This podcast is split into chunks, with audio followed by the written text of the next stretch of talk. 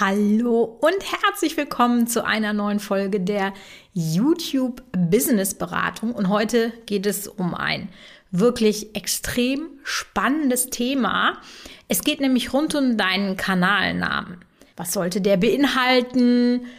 Worauf muss ich achten? Was für Tools gibt's, die ich nutzen kann, um Dinge, die meinen Kanalnamen betreffen, ähm, mal abzuchecken und, und, und. Also ganz, ganz viel. Und vor allem, was ist denn, wenn ich meinen Kanalnamen mal ändern muss? Und in welcher Situation kann das vielleicht gut für deinen Kanal sein? Und in welcher Situation kann das vielleicht schädlich für deinen Kanal sein? Und ja, also das große Oberthema ist heute der Kanalname.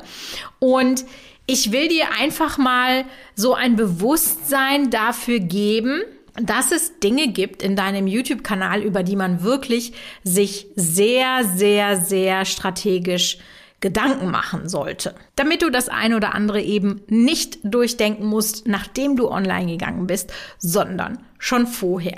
Hallo bei der YouTube Business Beratung. Ich helfe dir, deinen YouTube-Kanal und dein Business aufzubauen. In diesem Podcast bekommst du Tipps für mehr Videoklicks und Ideen, wie du daraus ein Business aufbauen kannst. Am Anfang habe ich einfach mal eine kleine, ja, Geschichte für dich oder etwas, was mir jetzt aufgefallen ist. Wenn ich dir sage, hast du schon mal von Jysk gehört? Dann kann es im Moment bei dir zwei Situationen geben. Nämlich zum einen, der sagt so 28.000 Fragezeichen über deinem Kopf schweben und bei dem anderen sagst du, ja klar, das ist das dänische Bettenlager.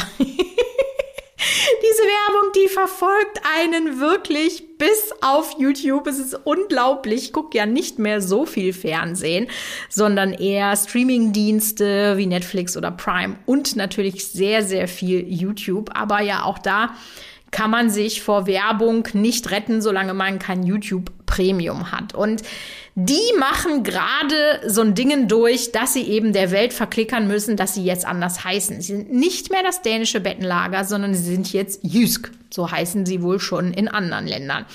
Mir fällt eigentlich nur eine einzige, ja, so eine Umbranding-Kampagne ein äh, dass man nämlich sagt, äh, Ryder heißt jetzt Twix. wenn du so alt bist wie ich, weißt du, was damit anzufangen. Und wenn du jünger bist, vergiss einfach, was ich gerade gesagt habe.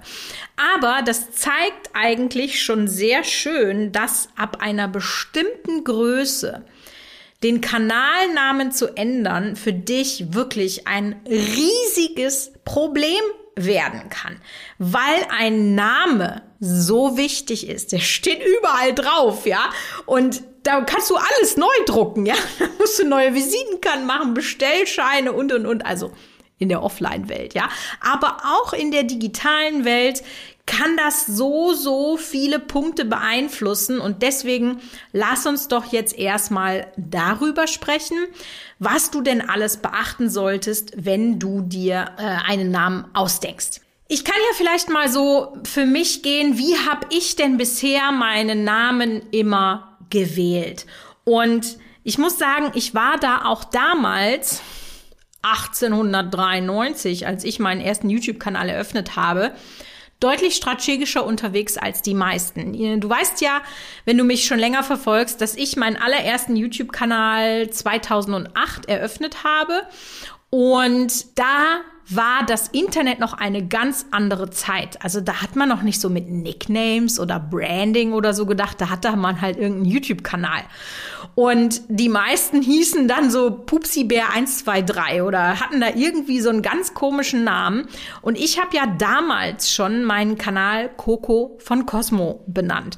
Und äh, will dir kurz sagen, wie ist denn das zustande gekommen? Also mir war ja klar, ich möchte da meine Kosmetikprodukte, die es in meinem Online-Shop, der Kosmetik Cosmo zu diesem Zeit hieß, ähm, vermarkten.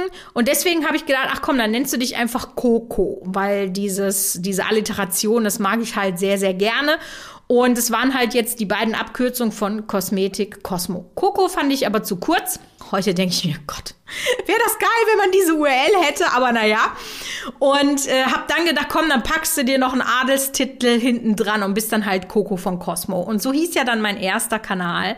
Und ich habe halt immer drauf geachtet, dass man einen Wiedererkennungswert hat, dass sich sofort erschließt, worum es da geht. Ja, zum Beispiel ein weiterer Name eines YouTube-Kanals, äh, den ich eröffnet habe, das war ja die Schleimwerkstatt. Erklärt sich von selbst, ja, oder Brot selber machen. Erklärt sich von selbst. Sobald ich den Namen höre, weiß ich, worum es in dem Kanal geht. Das ist natürlich zum Beispiel jetzt bei meinem Michaela Engelshove YouTube-Kanal ein bisschen was anderes, weil ich da eine Personenmarke bin und dann weiß man nicht direkt, oh, okay, worum geht's denn da? Aber das ist ja einfach ein anderes Konzept. Und hier merkst du einfach schon, wie viel dein Kanalname letztendlich dann auch zu deinem Branding zuträgt. Und ich habe dir ja schon ein paar Beispiele jetzt genannt. Ne? Also was kann man für äh, Varianten nehmen? Ja, das kann was Fiktives sein. Also zum Beispiel Coco von Cosmo, das ist ja ein fiktiver Name gewesen. Also du denkst dir einfach irgendetwas aus, was es bisher noch nicht gegeben hat, wie Ikea. Ja, Ikea ist ja auch die, die, dieser Name ist ja irgendwie die Abkürzung für Ingmar ne, ne, ne, aus ne, ne, ne. Ich krieg's jetzt nicht zusammen. Hast du schon bestimmt mal gehört, ja? Oder du beschreibst damit dein Kanalthema. Das war jetzt mein Beispiel mit Brot selber machen.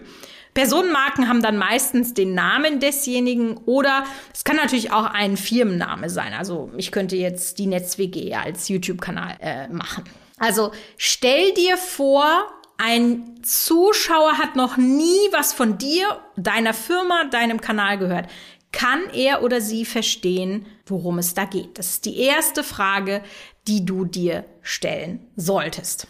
Und dann auch mal über die Länge nachdenken. Ich erlebe es sehr, sehr häufig, dass Kanalnamen einfach viel zu lang sind. Und das hat auch wieder, das ist so ein Anzeigethema, ja, so ein bisschen technisch ab wo findet der Umbruch statt? Was kann man denn da überhaupt noch lesen? Und wenn ich mir jetzt vorstelle, ich erzähle meinen Freunden von einem wirklich coolen YouTube-Kanal, den ich entdeckt habe, dann kann ich ja nicht sagen, ey, kennst du schon den neuen Kanal Gummibärchen, die ich im Keller gefunden habe und dann gesammelt habe? Also, weiß ich, ich habe mir jetzt einfach irgendwas ausgedacht, aber du weißt, worauf ich hinaus will, ja? Das sagt ja keiner. Kennst du schon das neueste Video von Brot selber machen? Bam, that's it, ja? Kennst du schon das neueste Video von Lisas Häkelstube? Kennst du schon das neueste Video von Varion? Völlig egal, aber das kann man einfach gut auch per Mund-zu-Mund-Propaganda äh, weitermachen. Und dann und das hat auch so mit diesem Mund-zu-Mund-Propaganda zu tun. Er sollte einfach gut zu merken sein. Denn wenn mir davon jemand erzählt, dann schreibe ich mir das in der Regel nicht auf. Ach, wie war das nochmal mit dem Kanal? Wie hieß der nochmal? Und dann muss man sich das einfach gut merken können. Ganz, ganz wichtig auch zu wissen ist, dass wenn du dir einen Kanal ausdenkst, dass du erstmal guckst, ist der überhaupt überall frei?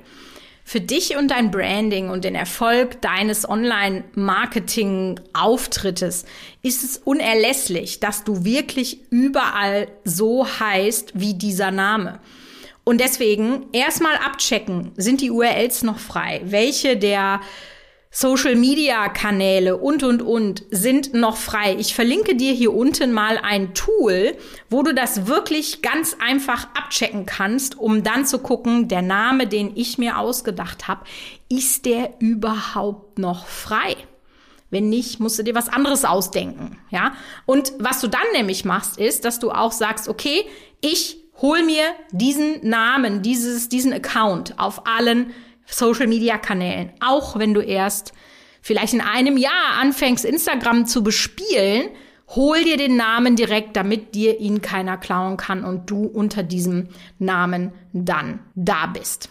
Außerdem, wenn wir jetzt schon gerade hier bei diesen Tool-Empfehlungen sind, kann ich dir synonyme.de sehr gut empfehlen, dass du einfach mal guckst, wenn du in diesem Brainstorming-Prozess rund um den Kanalnamen bist, dass du dir vielleicht mal anguckst, hey, wie könnte denn etwas, was ich ausdrücken möchte, noch ausgedrückt werden. Ja, weil man selber hat äh, nur einen begrenzten Wortschatz, beziehungsweise man hat dann so ein Brett vorm Kopf und kommt nicht drauf, was es noch für Synonyme für diese Wörter gibt. Und gerade so bei Namen oder auch in Brainstorming-Prozessen oder auch in der Titelgebung von Videos bin ich Dauergast bei synonyme.de, um eben einfach äh, mal ja, mir andere Wörter anzuhören. Es gibt natürlich auch äh, ganz viele andere. Äh, ich glaube, Thesaurus gibt's noch und dann gibt's noch, wie nennt man das noch oder so.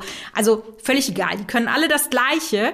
Guck dir einfach mal so eine Synonym-Webseite an, damit du vielleicht neue Ideen bekommst, wie du deinen Kanal nennen kannst.